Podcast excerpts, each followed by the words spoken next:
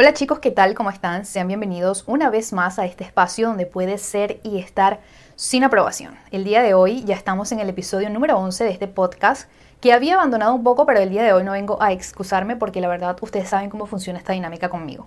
Yo realmente ando en mil cosas y, o sea, ando en mil cosas que quiero hacer, pero no soy constante en una porque me enfoco en esta y en esta, pero es algo que estoy tratando de mejorar porque no está bien ser así pero eh, esta semana estoy un poco libre, entonces decidí hacer algunas cosas para mi canal y en algunos otros proyectos que ya después les voy a contar. En eso sí estoy trabajando seriamente para tener una constancia, para tener una preparación y no es como que vaya, como vaya viniendo, vamos viendo, como es muchas cosas de las que he hecho.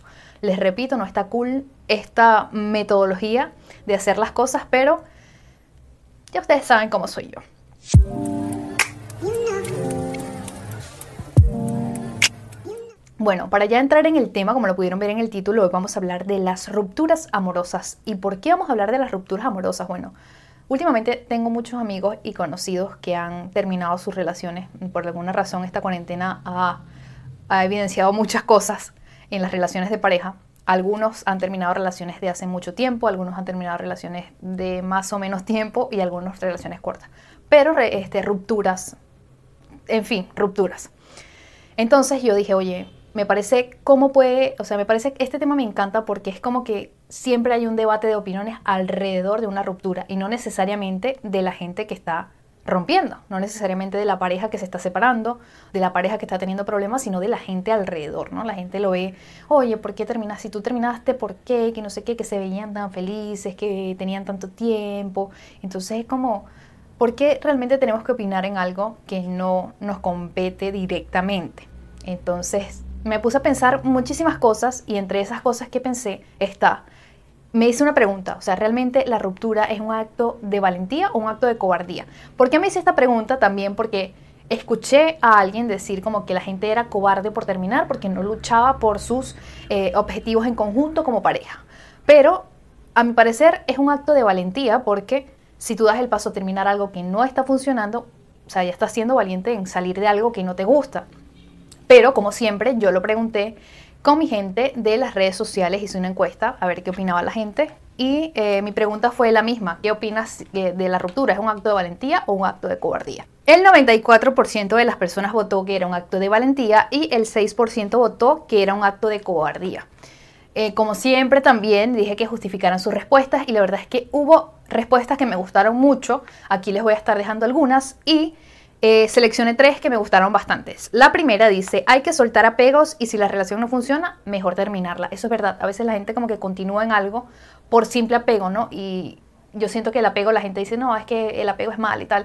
Pero el apego es algo muy fuerte porque muchas veces las personas ni siquiera saben que tienen apego. O sea, están como allí, pero es, es como un vicio. O sea, no sé si me doy a entender, pero así lo percibo yo. Otra persona me pone, donde no puedes crecer juntos, es mejor invertir, no, donde no pueden crecer juntos es mejor no invertir lo más valioso que tenemos, el tiempo. Creo que el tiempo cuando tú estás en una relación larga y la terminas pues no se pierde, pero es verdad, o sea, cuando ya tú llegas a un punto en el que no puede esto avanzar, el tiempo nunca se va a recuperar, o sea, al menos que tú no sé, estés en dark, pero de resto no. Entonces, es algo que si ya tú te das cuenta que no va a evolucionar, bueno, ya tú, te, tú dedicas tu tiempo, tu tus objetivos algo personal que quizás te vaya a dar más fruto que eso que estabas invirtiendo anteriormente. Y eh, otra pregunta, otra respuesta que me pareció súper curiosa es, hay que ser valientes para decir las cosas claras. Esto me parece acertadísimo, porque a veces, ok, es un acto de valentía terminar, pero es solo porque tú te despegas, pero hay personas que se, no terminan con una relación porque les da miedo decir, porque les da miedo que, van a, qué va a opinar la otra persona, qué va a opinar la gente de afuera. Y realmente es algo, es una decisión tuya y es difícil decirle a otra persona, mira, ya yo, aquí esto murió. Pero entonces es un acto de valentía más que por terminar, también por decir las cosas como son. Mira, no me gusta lo que está pasando, no me gusta cómo he estado desenvolviéndose esto los últimos tiempos. Hablar claro, eh, creo que eso es fundamental, no solamente para terminar, o sea, en el transcurso de una relación, el transcurso de una amistad, de lo que sea, no solamente relaciones de pareja. Hablar claro es fundamental para todo. Y esas son las tres, las tres respuestas que me gustaron bastante. Pero yo también estuve investigando por allí cuáles eran los motivos por los cuales la gente estaba terminando, o sea, cuáles eran esas razones. Y leí un estudio que hizo el portal web de El Confidencial y él, o sea, allí enumeraban siete motivos por los cuales la gente estaba terminando. Pero yo rescaté como que los tres que más llamaron mi atención. Y el número uno dice uno, porque comparas tu relación y esto pasa mucho, la gente se compara, o sea, ¿por qué esta persona, por qué mi novio no hace esto como hace otro novio? ¿Por qué no me compra flores? ¿Por qué no me da chocolates? ¿Por qué en el aniversario no hace esto? No sé.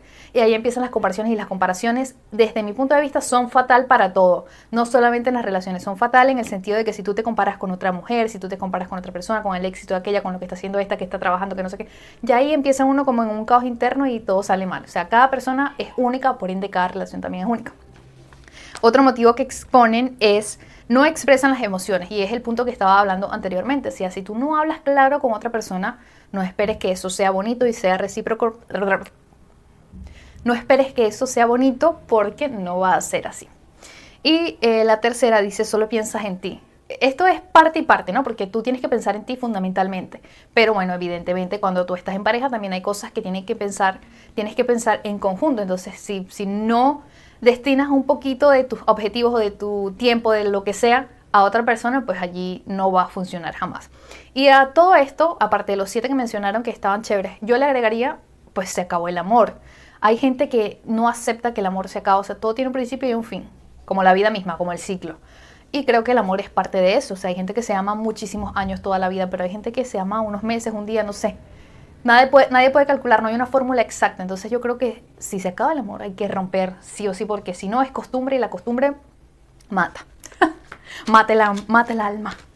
Bueno, también consulté eh, con una amiga, Antonella, eh, su punto de vista sobre esto del acto de valentía o cobardía y ella me dio una respuesta bastante interesante porque toca el tema de la ruptura como un símbolo, por así decirlo, del amor propio. Y me pareció súper interesante su respuesta y por eso es que yo la voy a compartir aquí con todos ustedes para que también vean eh, y hagan ese análisis, ¿no? Que no solamente es valentía, sino también amor propio. Entonces aquí les dejo su respuesta para que la disfruten también y saquen sus propias conclusiones. Mira, para mí una ruptura, más que denominarlo o calificarlo como un acto de valentía o cobardía, yo creo que es un acto de amor propio. Porque cuando tú terminas con una persona eh, o estás en ese proceso de tomar la decisión de terminar con alguien, eh, tú ahí estás eh, tratando de averiguar el por qué y para qué tú estás haciendo eso. Y ahí uno mismo se va encontrando. Te lo puedo decir porque esto yo lo he vivido en relaciones que he tenido muy largas y es difícil dejar una persona. Entonces, la relación puede estar muy, muy, muy deteriorada y uno sigue ahí y se va olvidando del amor propio que tiene uno. Entonces yo creo que cuando ya tú realmente reaccionas y te das cuenta de que la relación está muy mal, eh, no es ni un acto de valentía ni de cobardía, así lo pienso yo, es un acto de amor propio, porque para mí eh, y mi experiencia ha sido un acto de amor propio al dejar muchas relaciones que he tenido en donde he cometido errores, en donde la otra persona ha cometido errores, en donde la relación ya estaba muy deteriorada por X o por Y. Eh, para mí ha sido un acto de amor propio por lo mismo, porque después de terminar esas relaciones he aprendido de todo lo malo y lo bueno que me ha dejado y también me he descubierto a mí, por lo menos en este proceso de haber dejado una relación de muchísimo tiempo, descubrí muchas cosas que yo no sabía de mí, lo que podía hacer, y había perdido esa esencia, había perdido el amor propio que yo me tenía. Entonces, por eso te digo que para mí terminar con una persona es un acto de amor propio, porque obviamente ya algo está fallando en esa relación. Y te das cuenta de los errores que cometiste en esa relación y lo, si lo tomas conscientemente, lo empiezas a trabajar y a mejorar y lo llevas a tus próximas relaciones. Te lo puedo decir con propiedad porque dejé una relación muy tóxica en donde cometí muchos errores, en donde la otra persona también cometió demasiados errores y al comenzar otra relación me pude eh, dar la oportunidad de, en el periodo que estuve sin pareja, de conocerme, de descubrirme y también aceptar que cada pareja es diferente. Entonces, en ese camino eh, terminar con alguien te da la oportunidad de amarte, de quererte, de aceptarte, porque es un proceso muy difícil. Entonces siento que el amor propio va en eso, en soltar cosas, en darte cuenta de que hay algo más allá que una relación y vivir, vivir mucho, vivir mucho, tener experiencia y pasar las rupturas realmente eh, de una forma sana, porque igual es súper doloroso. Pero yo siempre aconsejo que después de una ruptura haya amor propio, porque si no hay amor propio o uno no busca tener el amor propio, estas cosas siguen sucediendo y son patrones que vamos adquiriendo y vamos llevando a otras y otras y otras relaciones. Me encantó esa respuesta, de verdad. Eh, me identifiqué en cierta parte y espero que ustedes también la tomen y la analicen como parte de que si están en una relación que no funciona, pues es mejor decir adiós y si están en una relación que sí funciona, pues no se pongan a estar inventando.